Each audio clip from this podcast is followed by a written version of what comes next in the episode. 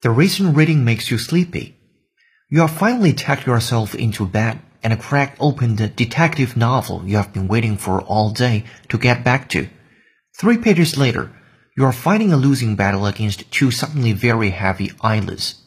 You were wide awake mere minutes ago, and the protagonist just uncovered a promising new lead in the case. So what gives? As the BBC Science Focus explains, the coziness of your covers could be working against you. People usually try to read in a quiet, comfortable atmosphere, and those conditions happen to be ideal for sleep. Reading also eases your mind and draws its focus away from whatever preoccupations might otherwise keep you awake. And though it's not the most fashionable statement, tucking your pants into your socks or boots helps too. And though it's not the most fashionable statement, tucking your pants into your socks or boots helps too.